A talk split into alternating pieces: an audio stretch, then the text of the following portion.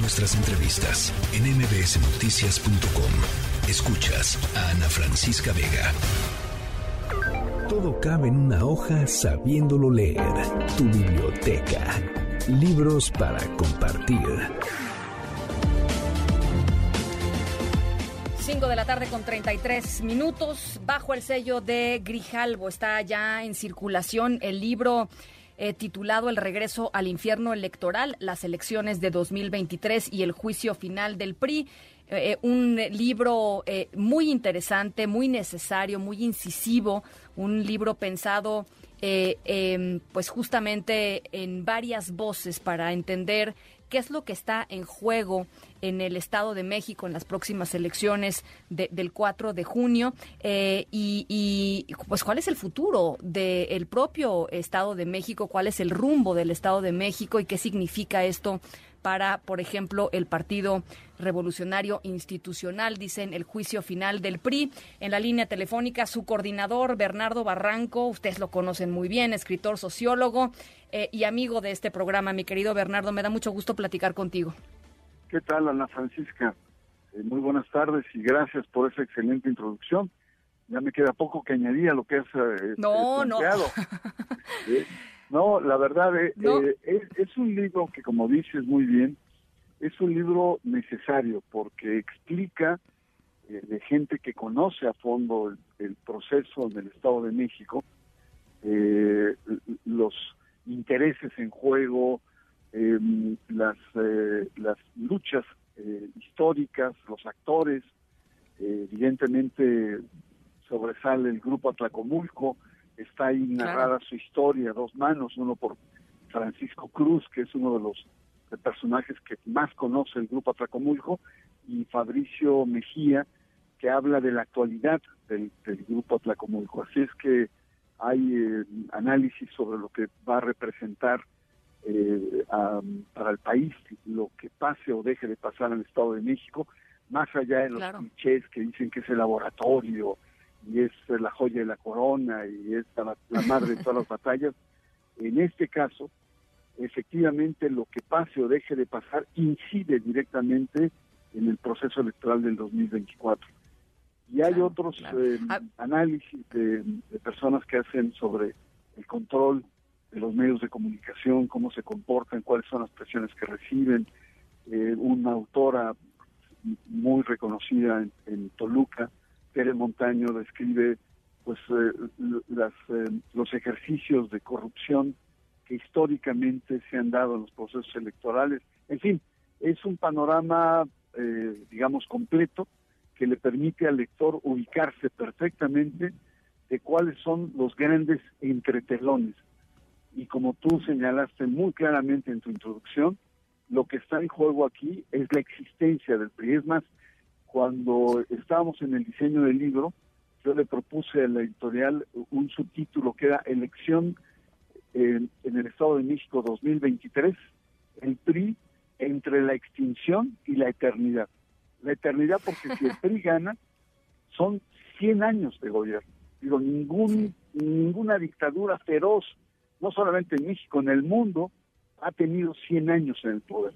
Solamente esto pasa Coahuila podría pasar y en el infierno electoral en el Estado de México. Ahora, eh, lo, dicen muy bien en distintos, eh, en distintos ensayos. Es muy impresionante lo que ha pasado con el PRI en los últimos años. Al final del sexenio del, del expresidente Peña Nieto, el PRI tenía 20 gubernaturas. Eh, hoy tiene tres, una de ellas ganada pues en coalición, ¿no? El Durango con, con el PRD y, y, el PAN. Eh, pero pero lo que pero lo que pasa en el Estado de México en términos de la estructura que existe ahí, o sea, esos 100 años, digamos, este de fortaleza es, es muy impresionante y es muy distinto lo que pasa con el PRI en el Estado de México que, que lo que pasa con el PRI nacional o lo que está pasando en el PRI, con el PRI en otros estados, ¿no? Totalmente de acuerdo contigo, Ana Francisca. El PRI eh, en el Estado de México se cuece aparte eh, tiene, eh, digamos, como asidero al, grupo Atlacomulco, que es el grupo político probablemente el más poderoso del país, y que no es porque todos vengan de, de Atlacomulco, es una especie de paraguas, ellos mismos se definen como una forma distinta de hacer política. Y esa forma distinta de hacer política, eh, eh, a, riesgo de ser grosero, te lo podría resumir, que es los vínculos estrechos entre el poder y el dinero, entre la política y los negocios. Esa ha sido la esencia del grupo Atlacomulco. Ahora, no solamente son, digamos, la élite periodista, el grupo Atlacomulco tiene versiones extendidas en la burocracia, en Toluca, en los órganos electorales, entre ellos, pues sí, el GIEM, el Instituto Electoral del, Estado de México, el Colegio de Magistrados Electorales, los partidos políticos, los partidos políticos han, en muchos casos, sobre todo ciertas dirigencias estatales, han sido compradas también y han sido comparsas de este proceso. Eh, incluso eh, sectores de Morena, digo, no es una casualidad que a Higinio Martínez en algunos momentos eh, se le apoda allá en Toluca Higinio Martínez. ¿Qué significa esto? Sí, Higinio, Martínez es uno de los grandes articuladores de la campaña de Delfina en Morena, pero su historia es una historia de pactos, de arreglos, de acuerdos públicos o por debajo de la mesa. Esa es la cultura política poderosa que tiene eh, eh, el Estado de México que lo hace totalmente distinto a otros partidos. Oye, a ver, eh, tanto PRI como Morena se, ya acabó la precampaña hace unos días. estamos en un periodo, este, pues, no sé, de preparación, supongo. La, digo, francamente, las campañas continúan, ¿no? No tan abiertamente, pero ahí están. Y los dos están acusando de orquestar elecciones de Estado, lo cual es muy curioso. Pero bueno, los dos están acusando de, de que esto sucede. ¿Hay manera de que acabe bien, Bernardo? ¿Hay manera de que esto no acabe eh, pues en tribunales? No lo sé. No, el, tema es que, bueno, mi, hipótesis es que va a ser una elección cerrada. La propia Delfina ha declarado que ella espera que haya un resultado amplio a su favor, porque si no eh, van a eh, padecer o, el, proceso va a padecer de trapacerías. Sí. hay que recordar que el mejor resultado para cualquier órgano electoral es una distancia amplia, que sea irreprochable, pero cuando, cuando las distancias son cortas, el, el problema es que se judicializa y ese es el riesgo eh, que una elección eh, termine en los tribunales, termine también pues, bajo la sospecha de quienes predominan o cuáles son los intereses que están detrás de los de los árbitros. Claro.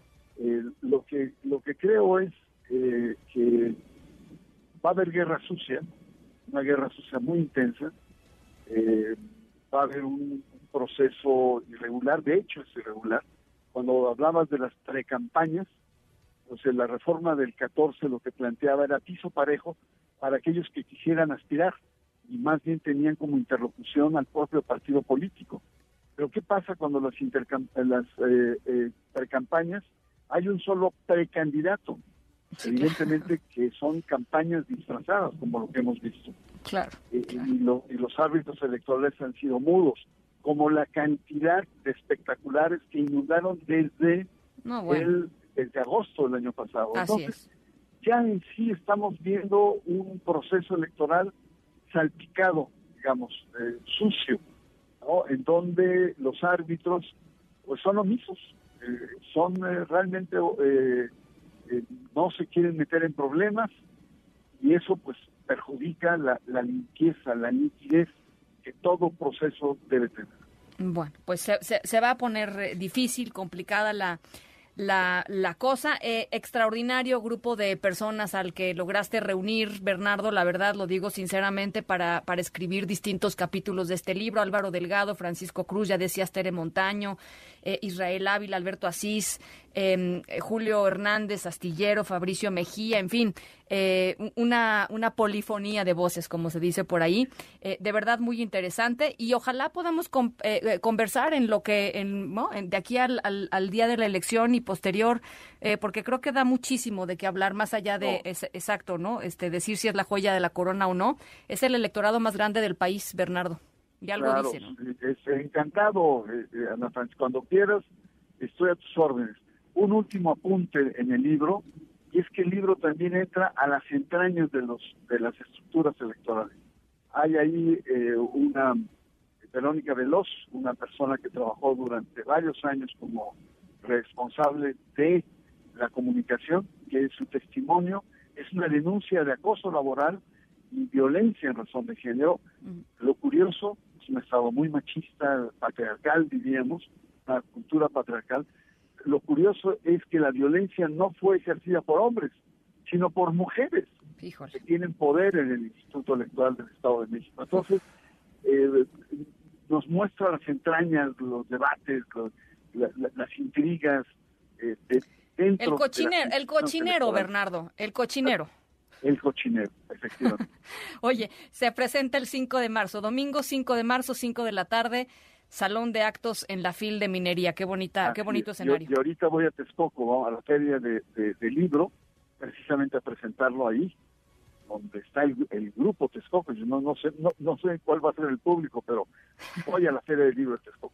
Que todo salga muy bien, Bernardo. Estamos en comunicación. Un abrazo, Natalia. Igualmente. La tercera de MBS Noticias.